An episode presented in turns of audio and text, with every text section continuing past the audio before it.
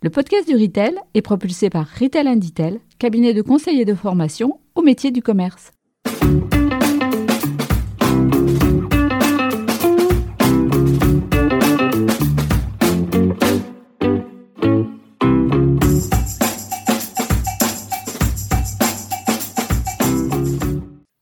Bonjour et bienvenue sur le podcast du Retail. Je suis Fabien Foulon, un des artisans de ce podcast animé par un collectif d'experts passionné par la consommation, le commerce et la relation client. L'un des objectifs de ce podcast est de donner la parole aux acteurs du commerce, mais aussi aux experts et aux expertes dont le rôle est de nous aider à décrypter la consommation. Et pour cela, j'ai le plaisir de recevoir aujourd'hui Émilie Meyer, directrice Insight chez IRI. Avec Émilie, nous reviendrons sur les grands enseignements de l'année 2021 et des derniers mois. Une année 2021 marquée par une certaine décompression de la part des consommateurs qui cherchent à se faire plaisir et à se simplifier la vie avec par exemple les repas livrés à domicile. Mais une année 2021 marquée également par une certaine pression du côté des acteurs de la distribution, avec un circuit GMS pris en tenaille entre les circuits discount et les circuits spécialisés.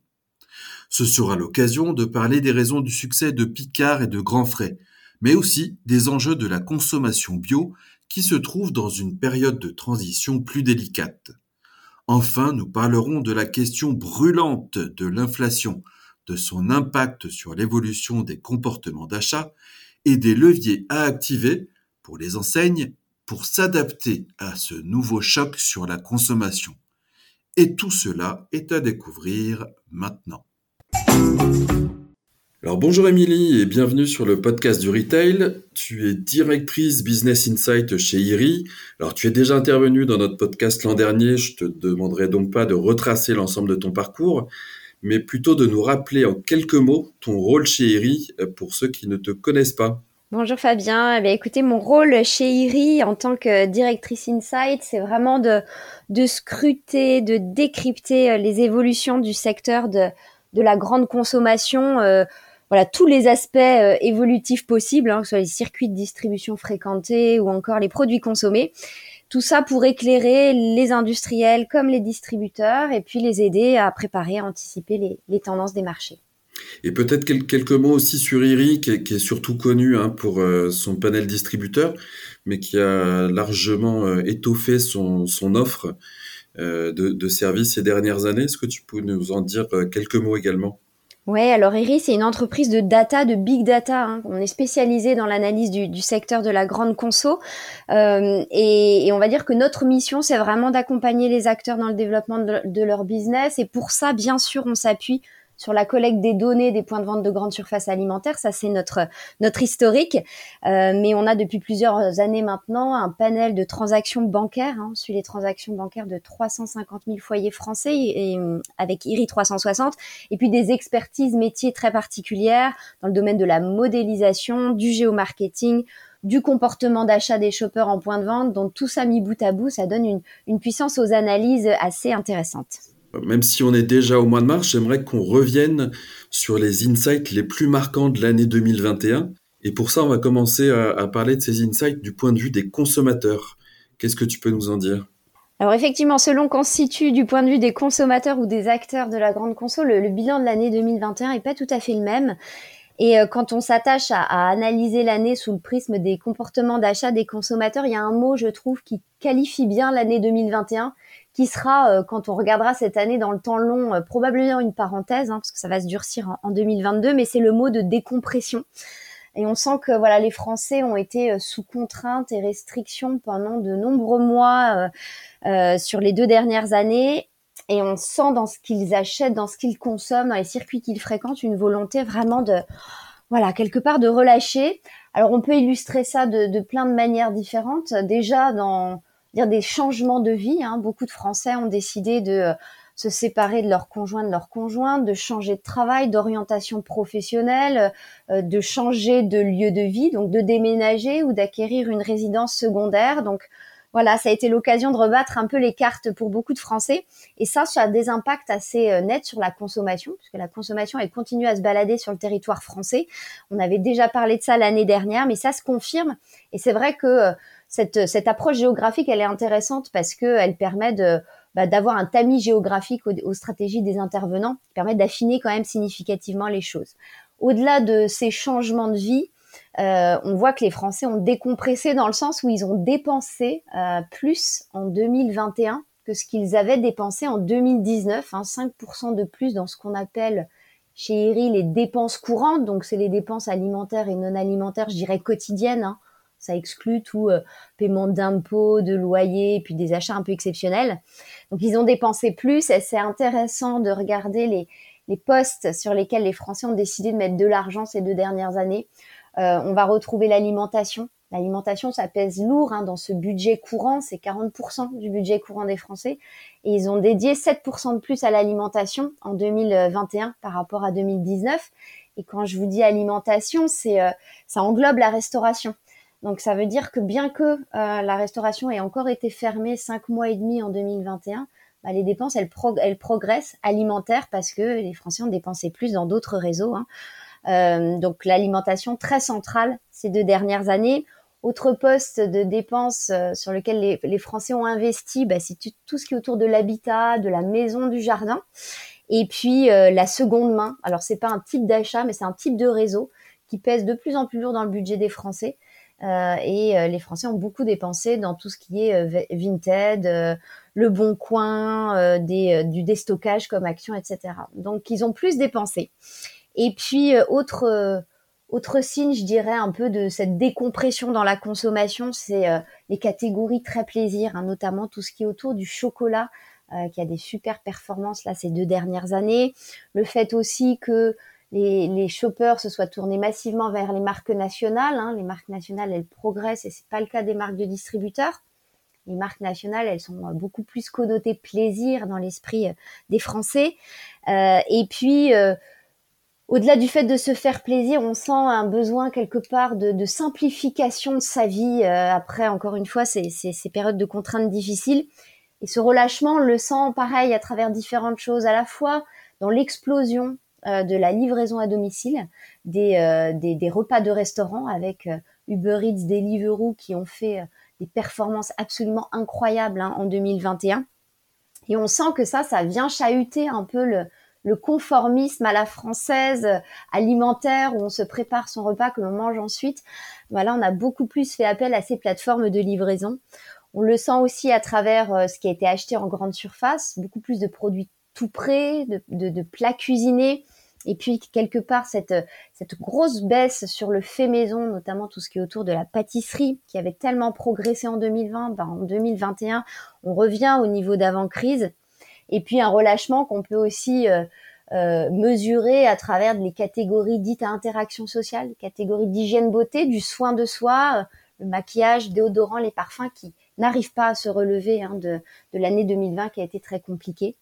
Et puis quelque part, même si euh, l'explication de la baisse du bio, elle est, elle est multifactorielle, on peut se dire que cette volonté de relâcher un peu dans la consommation, elle a peut-être sa part de responsabilité aussi dans la baisse euh, des ventes du bio que l'on observe en grande surface l'année dernière. Et toujours du point de vue du consommateur, qu'est-ce que tu peux nous, nous dire sur la proximité et sur l'importance euh, qui est accordée par les consommateurs à la proximité? Alors cette, cette, euh, ces, deux ans qu'on vient de vivre, hein, cette pandémie, c'est un peu la, la crise du, du, repli sur soi. On a vécu dans un, je veux dire, dans un champ euh, beaucoup plus restreint géographiquement que d'ordinaire, et ça, ça a vraiment euh, quelque part rebooster tout ce qui est lié à la proximité. J'évoquais juste avant euh, le fait que les Français ont beaucoup dépensé dans leur euh, dans leur habitat. Hein, cette nidification quelque part, bah, c'est euh, ça illustre cet investissement sur la proximité. On peut aussi voir cette recherche de proximité à travers l'engouement pour les marques de PME. Je vous disais que les marques nationales ont progressé en 2021 eh bien, le type de marque le plus dynamique, ce sont les PME, parce que les PME, ça signe la qualité pour les shoppers français, ça signe une forme de, confiance, de connexion, de lien à ce qui est proche, et ça, ça rassure en temps de crise. Et puis, on peut aussi illustrer cette notion de proximité à travers le type de commerce fréquenté, euh, que ce soit les points de vente de proximité de grandes surfaces alimentaires qui finalement, sur les deux dernières années, c'est le format physique qui stocke le plus de croissance. Hein. Bien sûr, il y a le e-commerce, mais dans les formats physiques, c'est vraiment la, proximité qui s'en sort le mieux sur les deux dernières années. Et puis, tout ce qui va être commerce traditionnel également qui se porte très bien. Et cette question de la proximité, finalement, elle me fait penser aussi au, livre que vient de sortir Dominique Schelcher, euh, dont le titre est Le bonheur est dans le prêt. Exactement. P-R-E accent S. Ouais, valeur très importante qui probablement avec ce qu'on est en train de vivre en ce moment va, se renforcer, s'exacerber. Alors, on a parlé du, du, consommateur, maintenant du point de vue des acteurs de la distribution et de l'agroalimentaire, euh, que peux-tu nous dire de la dernière année et des derniers mois en termes d'évolution? Alors j'évoquais tout à l'heure pour se placer du côté des consommateurs le mot de décompression. Euh, si je me positionne du côté des, industriels ou, des distributeurs, j'utiliserais plutôt le mot pression parce que quand on a eu une année 2020 aussi euh, incroyable en termes de croissance. Hein. Pour rappel, les, produits de grande conso ont progressé de 7% en 2020. Ça faisait un stock lié au Covid qu'on a estimé à quelques 6 milliards d'euros. Donc quelque part, l'année suivante, il y a une forme de pression qui est là pour euh, bah, opérer un maximum de rétention de ce qui a été acquis. Euh, ça, ça a occasionné euh, bah, pas mal de d'actions dans les magasins, hein, une forte pression sur les prix. Euh, l'année 2021, c'est une année de déflation et on a été en déflation 11 mois sur les 12 mois de l'année 2021. Pression aussi sur le terrain de la promotion. Pression promo qui a fortement augmenté euh, l'année dernière, hein, de l'ordre de 14%. Et puis on voit des nouvelles façons aussi euh, utilisées par certaines enseignes pour opérer cette rétention avec système d'abonnement qu'on a vu arriver chez Monoprix ou encore chez Carrefour. je dirais aussi que c'est une pression des circuits concurrents qui est encore plus forte qu'avant. Parce que euh, certes, cette grosse croissance qu'on a connue en 2020, c'est quelque part, si on simplifie, un report de la consommation hors domicile vers le domicile. Donc c'est venu nourrir les GSA, mais c'est aussi venu nourrir toutes les enseignes spécialisées et les commerces traditionnels. Et il s'avère que au bout de deux ans, quand on regarde qui est vraiment gagnant dans les circuits en dehors de la restauration, bah c'est bien davantage tous ces spécialistes alimentaires, les commerces trad et les, grandes surfaces spécialisées, plus encore que les grandes surfaces alimentaires.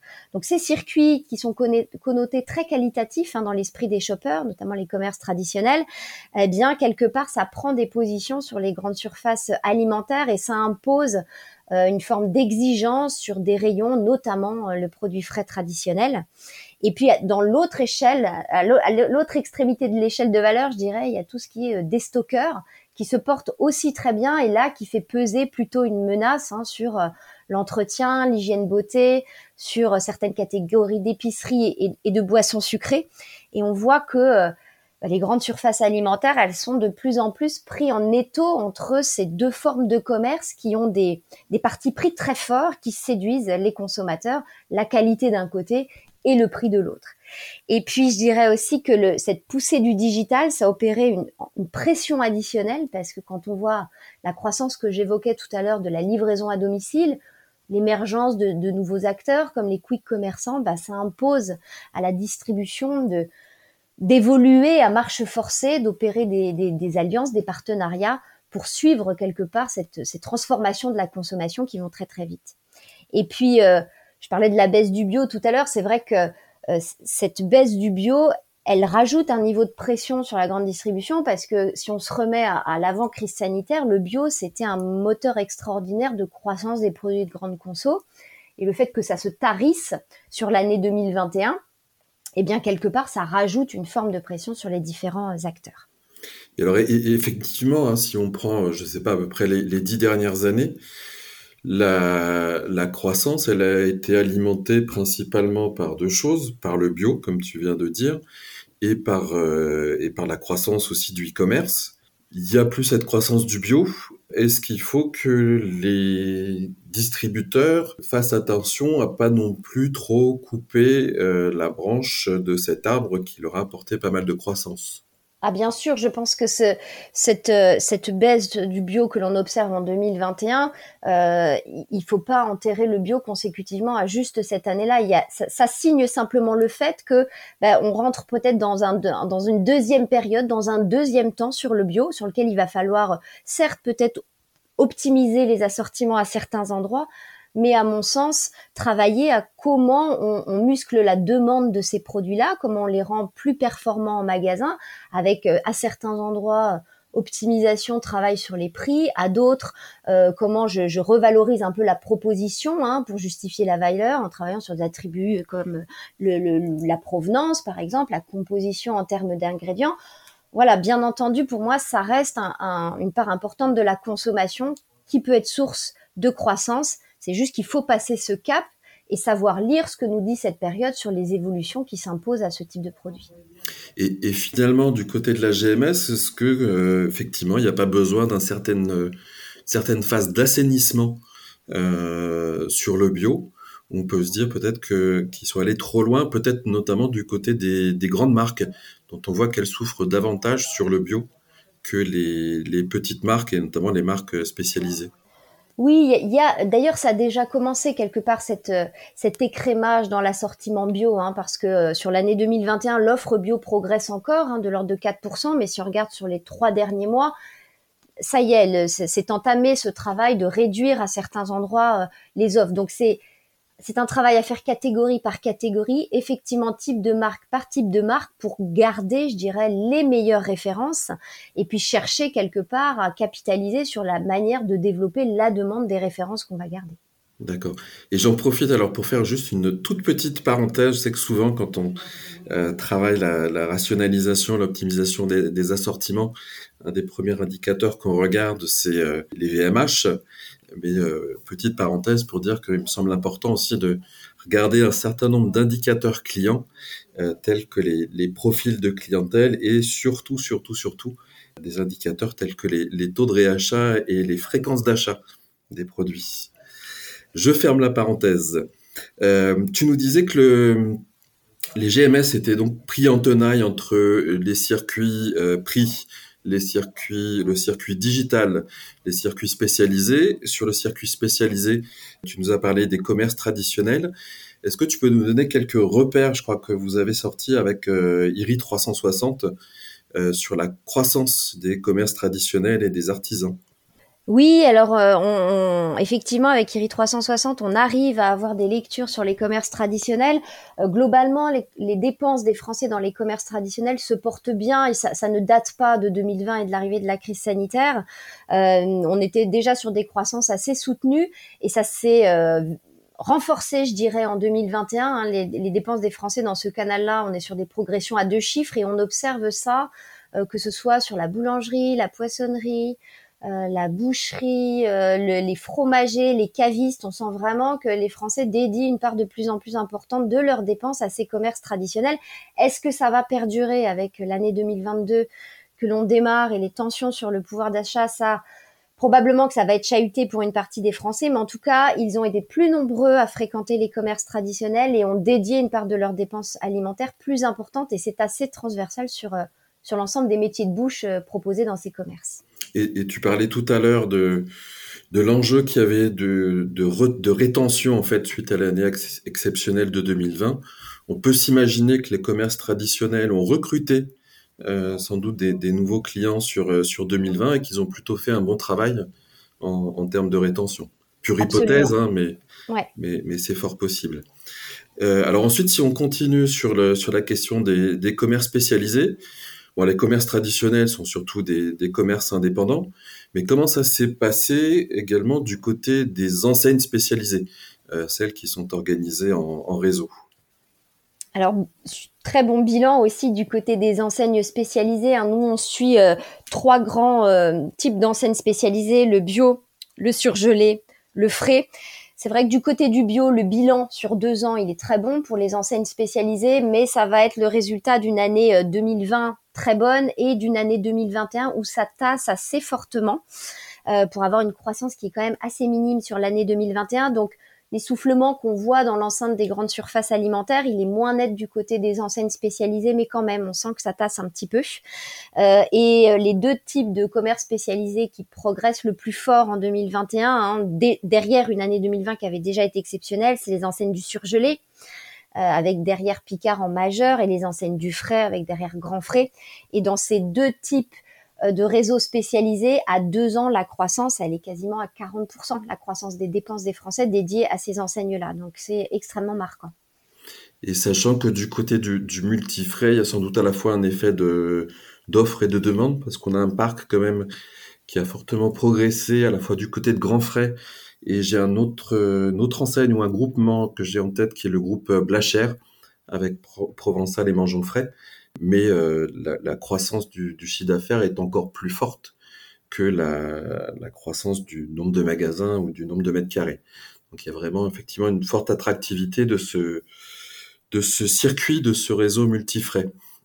Et justement, par rapport à ces deux circuits qui sont, euh, ou plutôt ces deux enseignes, hein, on va dire les deux enseignes phares hein, de, du surgelé et du multifrais, donc qui sont Picard et, et Grand Frais. D'après toi, quels sont les éléments qui peuvent expliquer le, le succès de ces enseignes et en quoi on peut se dire que ces enseignes sont, euh, sont assez exemplaires euh, et inspirantes du coup aussi pour les autres circuits?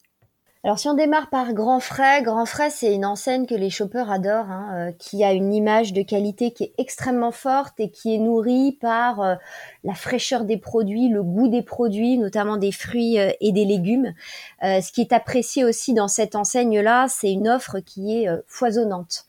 C'est-à-dire que sur euh, chaque famille de produits, hein, je sais pas euh, si, les auditeurs sont, sont déjà allés chez Grand Frais, mais par exemple le rayon fromage chez Grand Frais, il est incroyable. C'est-à-dire sur chacun des des, types de produits, on a une offre qui est extrêmement large. Donc euh, cette variété, on sent qu'elle est très importante. Hein, pour les Français ces deux, ces deux dernières années qui ont beaucoup investi, je le disais tout à l'heure, sur leur alimentation et qui sont en recherche de variété et de changement, de découverte. Donc ça, chez Grand Frais, c'est un vrai, un vrai point fort. Il y a aussi une théâtralisation qui est omniprésente avec des, j'irais des lumières qui vont être différentes selon qu'on va être sur les fruits et légumes ou euh, sur le rayon poisson par exemple, des brumisateurs qui vont ajouter à cette image de qualité des étiquetages aussi qui sont extrêmement bien faits, qui vont renseigner sur la saisonnalité, sur l'origine, parfois sur le temps de cuisson du produit qui est acheté, des fiches recettes. Donc tout ça, c'est des éléments qui sont euh, qui donnent de l'information de manière très transparente au consommateur, qui vont même jusqu'à lui simplifier la vie avec les temps de cuisson, les fiches recettes et ça, c'est vraiment très apprécié. Il y a un personnel aussi qui est très nombreux euh, dans les points de vente et qui est plutôt très bien formé, hein, euh, ne serait-ce que euh, à, la, manière de positionner, d'aménager les fruits en termes de présentation dans les rayons. Donc pour toutes ces raisons-là, c'est une image qui est très forte en termes de qualité et qui a réussi à nouer avec ses clients une vraie forme de, proximité. Et puis je dirais que bah, tu le citais, hein, des ouvertures de points de vente, mais le potentiel d'expansion d'une enseigne comme Grand Frais, il est très fort. Il est, il est extrêmement important. Il y a je crois, moins de 300 points de vente. Et quand on regarde où sont implantés les points de vente de Grand Frais, si on trace une, ligne au milieu de la France, ils sont beaucoup plus implantés à l'est qu'ils ne le sont à l'ouest. Et quand je parlais des mouvements de consommation qui s'opèrent sur le territoire, euh, la consommation, elle se développe très fort sur le littoral atlantique. Donc on peut s'imaginer que Grand Frais puisse encore progresser assez fort par ce potentiel territorial et puis je pense que l'enseigne, elle a aussi euh, du potentiel sur tout ce qui est online, qui n'est pas encore extrêmement développé euh, chez Grand Frais. Et puis si on va du côté de Picard, bah, le gros succès de Picard, alors c'est pareil, il y a plein de raisons, mais un énorme travail a été fait sur le digital, c'est-à-dire qu'avant le démarrage de la crise sanitaire, Picard couvrait, je crois, 25% du territoire français en livraison à domicile très vite après le, démarrage hein, a été très compliqué euh, au printemps 2020, mais euh, très vite des décisions ont été prises. Picard s'est allié avec Chronofresh et livre maintenant 100% euh, du territoire en livraison à domicile. ils ont aussi développé le click and collect. Ils sont en, recherche, je dirais, permanente de contact avec leurs clients et, euh, et, ont développé par exemple le concept du snack bar, qui est une espèce de machine hein, de, de, où on peut acheter des produits euh, euh, congelés. Je crois qu'il y a 17 recettes qui sont proposées, sucrées, salées. Alors en général, c'est assorti d'un dispositif de micro-ondes et ça, ça va être implanté dans les entreprises, dans les hôpitaux, dans les parcs d'attractions, dans les universités. Donc c'est cette volonté d'aller au contact de, son consommateur où qu'il soit. Donc Picard a beaucoup de points de vente. Là, pour le coup, en termes de maillage territorial, ils sont assez assez hauts. Ils sont maintenant très puissants sur le digital. Avec les snack bars, ils se connectent à, différents endroits. Donc voilà, ils sont un peu partout. Et puis je dirais une autre, un autre critère euh, important chez, chez Picard, c'est la puissance de la marque propre. C'est-à-dire qu'ils ont une marque de distributeur. Alors je vous disais, les marques de distributeurs, elles se cassent la figure en, en grande surface? C'est pas une aversion des Français euh, pour la marque de distributeur parce que si on regarde des enseignes préférées des Français et qui marchent très bien, qui sont par exemple Decathlon et Picard, eh bien, on a une marque de distributeur qui est extrêmement puissante. Donc, cette marque propre, elle est qualitative, elle est créative, elle, est, euh, elle propose de la variété, hein, on en parlait tout à l'heure, c'est très important.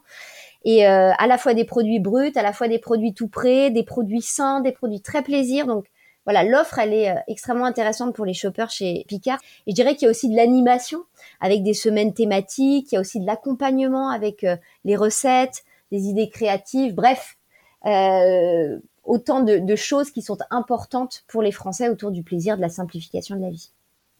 Et il y a, aussi, pour, ma part, je trouve chez Picard une très forte implication de, des équipes. Et pour avoir discuté un jour avec euh, la, gérante d'un magasin, euh, j'ai compris aussi que Picard faisait un excellent travail à la fois en termes de, de recrutement, de formation également des équipes, puisque euh, ils ont systématiquement hein, une formation sur les produits avec des notions de qualité et, d'hygiène, euh, mais aussi une euh, formation sur la relation client. Euh, maintenant, on va hum, aborder un, sujet hein, qui aborde particulièrement les Français en ce moment, c'est celui de l'inflation et du pouvoir d'achat. avec ce qui se passe en ce moment, est-ce que tu peux nous, nous dire comment évoluent déjà les comportements des consommateurs, comment on peut s'attendre à ce qu'ils évoluent dans les, dans les semaines et, dans les mois qui viennent, et puis surtout, le plus intéressant, euh, quelques, quelques pistes sur, euh, sur la façon dont les distributeurs ont intérêt à réagir par rapport à ça. Alors, pour l'instant, euh, dans l'enceinte des grandes surfaces alimentaires, on n'est pas sur des niveaux d'inflation qui sont encore extrêmement importants. Hein. Sur le mois de février, on était seulement sur un plus 0,6 d'inflation par rapport à février 2021. C'est encore assez contenu. Maintenant, on a des petits signaux quand même de d'attention au prix de la part du comportement des, des, consommateurs après cette année 2021 que j'ai euh, qualifié un peu de, de, de, lâche, de relâchement hein, tout à l'heure. Euh, on voit par exemple depuis deux ou trois mois les MDD premier prix qui, regagne des positions alors que les MDD premier prix, elles se cassaient la figure depuis de nombreuses années en grande surface alimentaire. Donc le fait qu'elles regagnent des positions sur des catégories assez basiques, un petit peu plus exposées à l'inflation, ça commence à signer le fait que les comportements d'achat vont commencer à bouger. Alors, avant même hein, le, conflit en Ukraine, on, avait euh, prévu parce que euh, parce qu'il y avait de multiples raisons de voir l'inflation faire son retour. On avait tablé sur euh, une inflation qui, pourrait atteindre les 3% sur les PGC à partir du mois d'avril et un niveau d'inflation qui se tiendrait euh, toute l'année. C'est certain que les événements en Ukraine peuvent faire monter ce chiffre et puis surtout étirer l'épisode inflationniste dans le temps plus longuement que ce que l'on avait prévu. Alors, quand il y a de l'inflation, quelles sont les, réactions des, Français? L'inflation, c'est un choc, c'est-à-dire que ça fait, quelque part, ça pousse les consommateurs à euh, revisiter leur euh, fréquentation des circuits, leur achat des catégories, leur rapport aux marques, parce qu'ils vont aller chercher le meilleur rapport qualité-prix. Et quand on regarde ce qui s'est passé sur les épisodes d'inflation passés, que ce soit 2008 ou 2011 euh, où on a eu aussi de l'inflation, moins qu'en 2008, mais quand même. Globalement, il y a deux grandes réactions de la part euh, des Français. Ils vont acheter possiblement moins c'est-à-dire qu'ils vont arbitrer sur les quantités de manière à pouvoir absorber l'inflation et que de manière générale leur panier euh, n'augmente pas beaucoup en prix. Donc acheter moins, c'est euh, euh, bah, possiblement acheter des plus petits formats. Ça peut être se passer de certaines catégories de produits qui sont moins indispensables à, je à mon quotidien. Et puis l'autre option, ça va être d'acheter moins cher c'est-à-dire de la descente en gamme quelque part. Donc, euh, je vais changer de type de marque. C'est-à-dire que j'achète de la marque nationale, je vais aller sur de la MDD. J'achète de la MDD, je vais aller sur du premier prix. Je vais euh, changer de circuit de distribution pour aller vers des circuits qui sont plus connotés prix. Je vais acheter davantage en promotion. Et puis, je vais peut-être mettre un coup d'arrêt à des démarches de euh, montée en gamme, entre guillemets, que j'avais entreprise. Peut-être que si j'achetais des, des yaourts bio, bah, je veux continuer à manger des yaourts, mais je vais plus en revanche acheter des yaourts bio. Je vais retourner sur des yaourts conventionnels. Donc voilà, on a ces deux grandes options qui peuvent être prises par les consommateurs, acheter moins, acheter moins cher. Et c'est ça qu'on va surveiller de très très près euh, dans les mois à venir, au fur et à mesure que l'inflation va s'installer dans l'enceinte des grandes surfaces alimentaires, parce qu'encore une fois, c'est pas tout à fait le cas aujourd'hui. Alors, Ce que ça implique, à mon sens, du côté des, des, industriels et des distributeurs, bah, ça va être une extrême vigilance, c'est-à-dire vraiment d'observer très près ce qui se passe dans les magasins, ce qui se passe sur les catégories, parce que aussi compliqué que la situation va être, forcément, ça va faire émerger des opportunités. Donc ça, c'est important de regarder ça de très près. Et pour moi, il y a deux, euh, deux grands champs d'investigation intéressants. C'est à la fois les marques, parce que pour les distributeurs, euh, le retour de l'inflation, ça peut être une vraie opportunité pour la marque de distributeur qui, on le disait tout à l'heure, ne va pas bien depuis plusieurs années et on sait qu'en période d'inflation, ça peut être une vraie option, la marque de distributeur. Donc sur les catégories des PGC où la MDD, c'est une offre euh, signifiante, c'est-à-dire une offre, une alternative solide, bah, ça peut être intéressant de les pousser. Et puis sur les catégories de produits où la MDD et pas une alternative très solide. Il y en a pas mal. Hein. On, estime qu'il y a à peu près 30% des catégories PGC où la MDD pèse moins de 15%. Bah là, ça va être de pousser des marques nationales plutôt cœur de gamme, euh, des produits cœur de gamme pour que les gens puissent continuer à acheter ces catégories de produits, euh, mais en ayant la, possibilité de descendre quelque part dans le, la gamme de marques. Et on, revient du coup aussi euh, à l'importance du rôle de la promo. Et la promo. Effectivement, euh, la promo. Alors la promo, ça va être très intéressant et c'est très important de regarder ce levier-là parce qu'en période d'inflation, il est probablement pas à manier de la même manière qu'en temps normal. Euh, ça veut dire réfléchir sur la mécanique promotionnelle. On voit en 2021, on a eu beaucoup plus qu'en 2019, par exemple, de mécanique 3 pour 2. Bon, bah, est-ce que la mécanique 3 pour 2, quand on est en période d'inflation, c'est la bonne mécanique de quelque part pousser à acheter de la quantité, même si sur le prix c'est intéressant. Est-ce que les Français les plus contraints qui pilotent leur budget à la semaine, acheter du 3 pour 2, c'est la bonne option? Bah peut-être pas, peut-être que la réduction immédiate, ça fait davantage de sens sur certaines catégories en période d'inflation. Les lots, pareil, se poser la question du lot, du méga format, etc. Donc le type de mécanique, lesquels euh, pousser, et puis sur quelle euh, catégorie de produits je mets euh, mon effort promotionnel ça peut être euh, intéressant de positionner l'effort promo sur des catégories euh, dites euh, moins indispensables parce que ce sont potentiellement elles qui peuvent disparaître des paniers des Français en temps de, tension sur le pouvoir d'achat. Mais en même temps, est-ce que ça vaut pas le coup de, pour faire de la promo vraiment une arme de soutien au pouvoir d'achat des consommateurs, de, de positionner les efforts sur des catégories basiques? Donc là aussi, quel dosage j'opère entre le soutien promo sur des catégories fonds de placard qui vont aider les Français les plus contraints, tout en quand même maintenant de l'activité sur les catégories dites d'impulsion euh, pour les maintenir aussi dans, le panier des Français. Donc voilà, euh, période très intéressante et des leviers à regarder vraiment de près parce que euh, ce que l'on sait de ce levier promotionnel peut être radicalement différent cette année des années précédentes.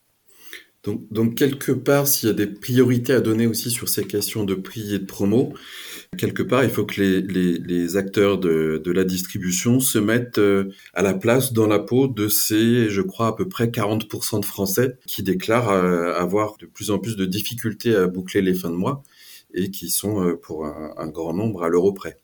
C'est ça. En fait, si vous voulez, moi je pense qu'il faut vraiment avancer de manière très équilibrée dans cette année 2022. Certes, il faut actionner cet aspect soutien au pouvoir d'achat des Français les plus contraints, mais je pense que pour les grandes surfaces alimentaires, il est absolument fondamental aussi de continuer à travailler l'axe de la valeur, parce qu'il y a des Français qui seront moins contraints. Voilà, tout est affaire d'équilibre. Et puis parce que euh, il ne faut pas que les grandes surfaces alimentaires deviennent un circuit trop fonctionnel un circuit dans lequel on vient faire ses courses fond de placard et quelque part tous ces achats qualitatifs, on va les faire dans les enseignes que l'on évoquait tout à l'heure, le boucher pour la viande, grand frais pour les fruits et légumes, le bio dans les réseaux spécialisés. Donc c'est vraiment important d'équilibrer les actions pour travailler certes le temps court de l'inflation du pouvoir d'achat, mais travailler aussi le temps long de la création de valeur parce que euh, en grande surface alimentaire, avant la crise sanitaire, les volumes étaient en baisse. Donc si le chiffre d'affaires tenait, c'est bien par cette montée en gamme et cette création de valeur. Donc c'est important aussi de travailler cet axe-là. Oui, alors par, rapport à cette question de, de, la valeur, de la création de valeur, euh, j'imagine que les enseignes euh, classiques, ou tout type d'enseigne hein, d'ailleurs, peut regarder justement ce, que, ce que fait Grand Frais, ce que fait Picard, dont on a parlé tout à l'heure, qui va amener euh, justement des éléments euh, de valorisation sur la, sur la qualité, euh, sur, la, sur la fraîcheur, sur l'accompagnement par les équipes, et puis tout ce qui est ce volet de, simplification de, de la vie des consommateurs.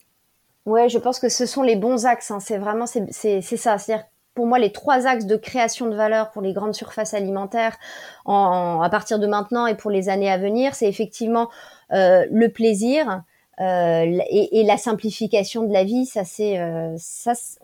L'analyse de la consommation de la dernière année, elle nous montre bien ça. Les Français qui ont besoin de se simplifier la vie. Donc oui, tous ces, toutes ces enseignes qui fonctionnent très bien, elles sont source d'inspiration. Maintenant, il faut que les grandes surfaces alimentaires s'approprient ça et le retraduisent, voilà, dans leur univers, euh, dans leur univers de magasin, en mettant l'emphase sur certaines familles de produits qui sont tout à fait clés, les produits frais traditionnels, le rayon surgelé, euh, je pense qu'il y a quelque chose à réinventer parce que ce rayon a beaucoup, euh, en tout cas la consommation de ces, produits a beaucoup évolué depuis deux ans. Voilà, il y a des endroits comme ça où dans les magasins il faut faire quelque chose de spécifique. Je pense au rayon alcool, au rayon hygiène beauté, qui sont des rayons qui se vendent pas très bien en drive. Donc c'est comment on revalorise ces rayons-là dans les points de vente physiques parce qu'ils sont encore beaucoup achetés dans les points de vente physiques.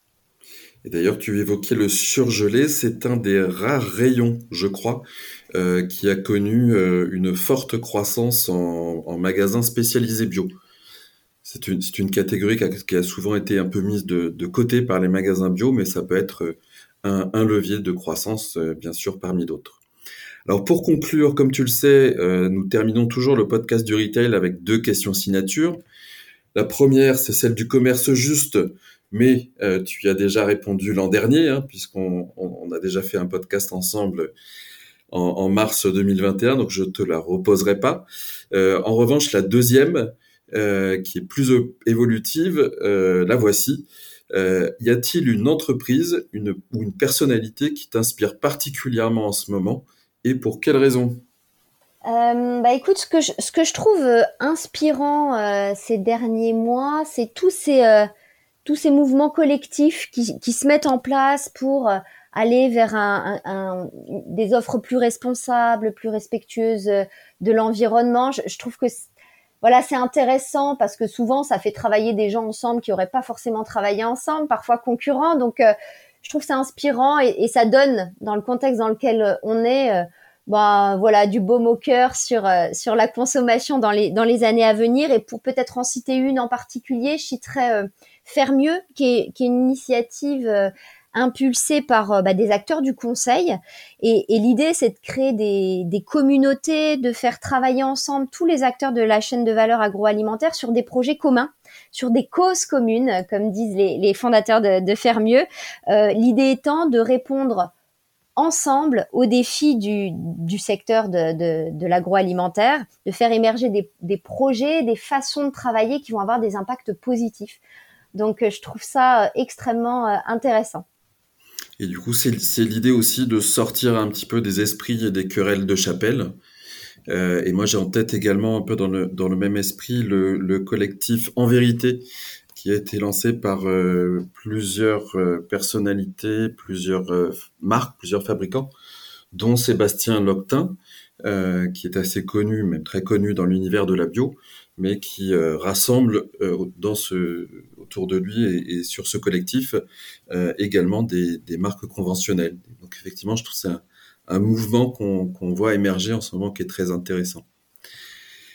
Très bien. Est-ce que tu souhaites ajouter un, un dernier mot euh, par rapport au, au, à ces sujets qu'on a évoqués et peut-être plus de façon prospective sur, euh, sur l'année 2022 bah, pour moi, le grand message de cette année 2022, c'est vraiment l'inflation, ça va être un choc et ça va changer beaucoup de choses.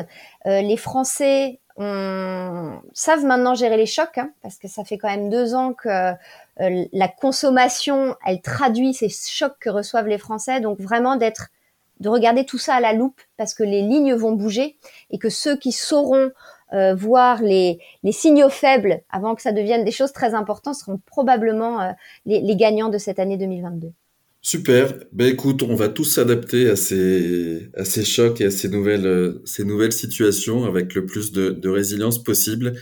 En tout cas, je te remercie infiniment pour, pour cet échange. C'est vraiment à chaque fois un plaisir, un rituel d'année en année. Ben, je te remercie et puis certainement à, à l'an prochain ou voir un peu plus tôt. Merci, à bientôt. Merci, au revoir. Et si vous avez aimé cet épisode, n'hésitez pas à le partager, à le commenter et à le noter sur l'application Apple Podcast avec un 5 étoiles. Enfin, je vous invite à nous retrouver toutes les semaines, ou presque, pour de nouveaux épisodes du podcast du retail.